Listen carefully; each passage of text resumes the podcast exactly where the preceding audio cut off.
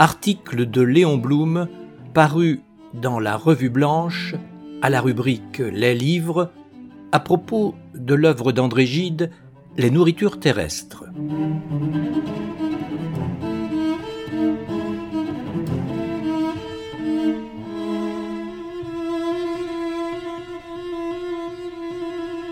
Les nourritures terrestres, annoncées dans la postface de Palude, rappellent surtout, dans le ton et dans l'apparence, les cahiers d'André Walter. C'est un nouveau moment d'autobiographie, toujours éparse et poétique, mais plus grave, plus étrange, et dont le charme plus tenace est peut-être plus difficile à pénétrer. On y trouve des maximes, des pensées, des récits et des poèmes, et, pour convaincre le disciple imaginaire qui l'écoute, l'auteur des nourritures n'a négligé aucune forme littéraire de persuasion. Il y a toujours eu en M. Gide un grand écrivain. Pourtant, chacun de ses livres vient révéler à son tour une perfection plus secrète et plus sûre de la forme.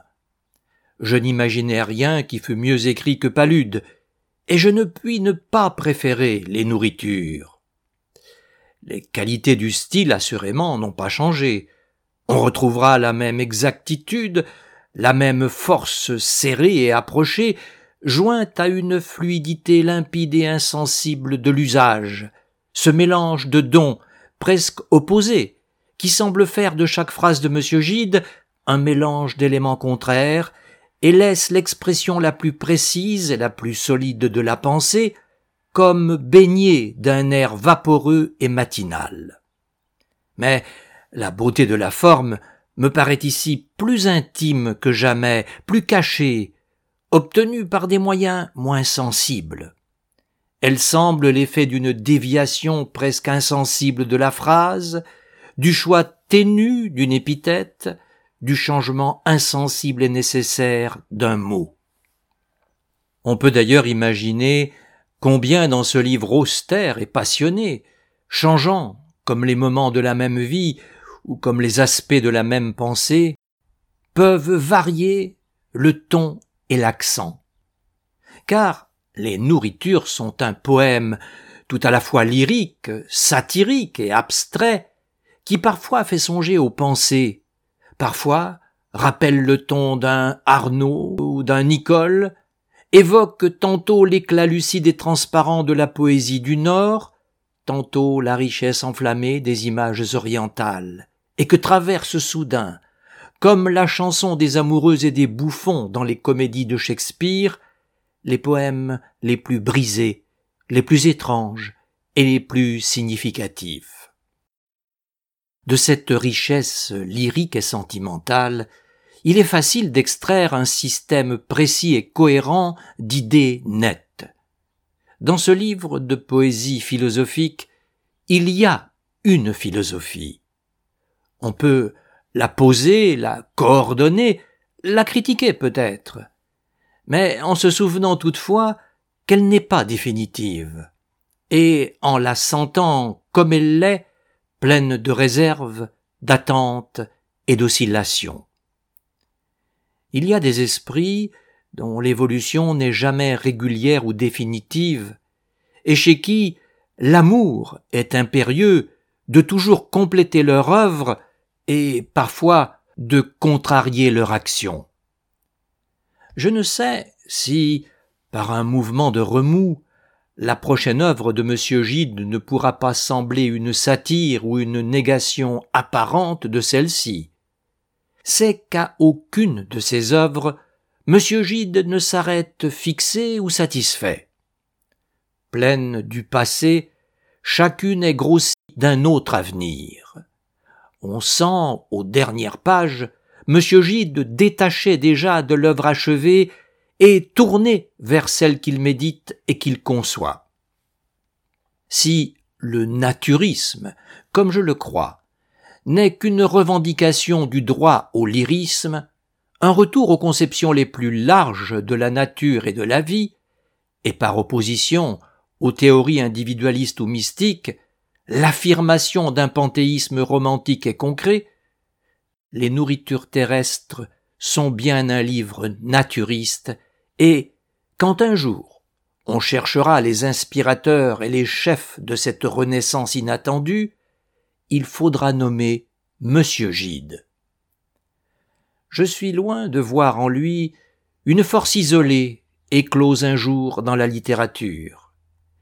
Mais il a donné certainement à un état d'esprit nouveau et qui croit chaque jour sa plus forte expression poétique ou abstraite.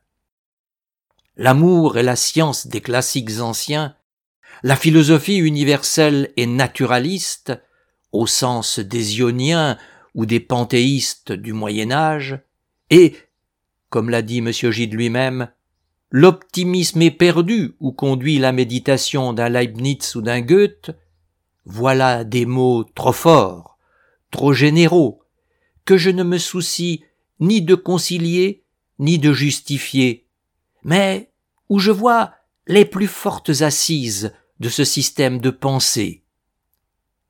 Est-ce bien d'ailleurs un système de pensée?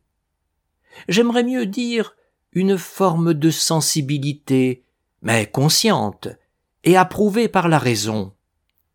Il y a, dans les nourritures, l'exaltation d'une sensibilité plutôt qu'un effort systématique de l'entendement.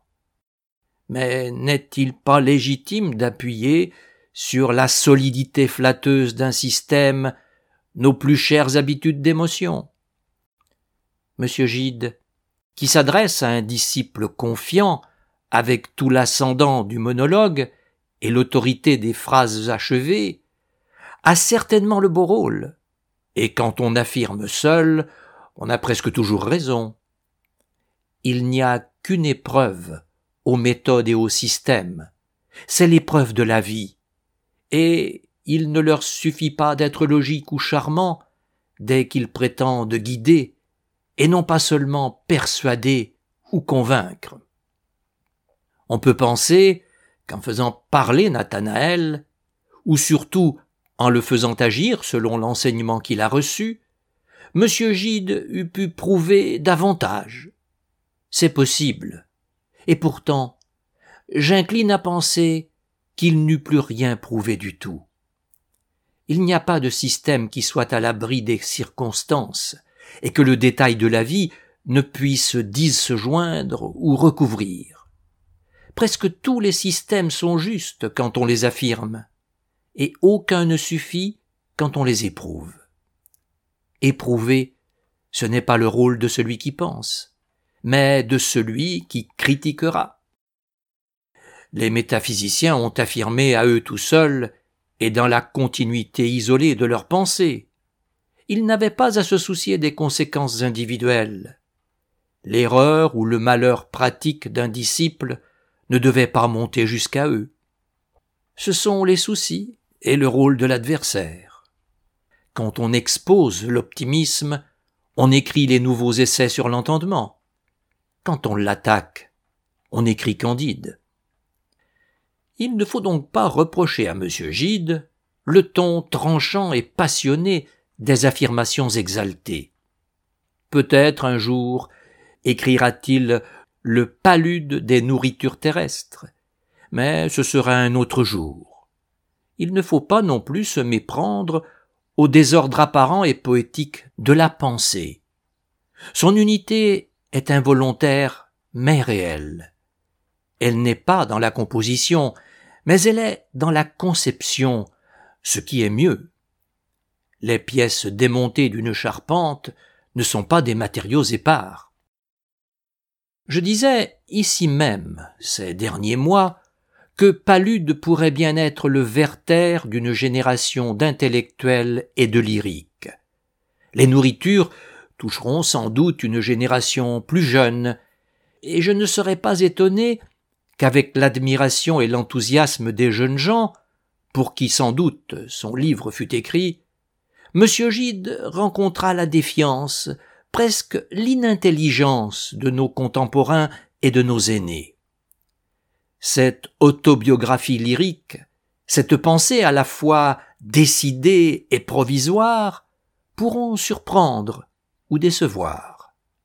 Mais il y a plus de formes esthétiques de la vie que ne le croient certains de nos amis, et même il n'y a pas de forme de la vie d'où l'on ne puisse extraire de l'émotion et de la beauté.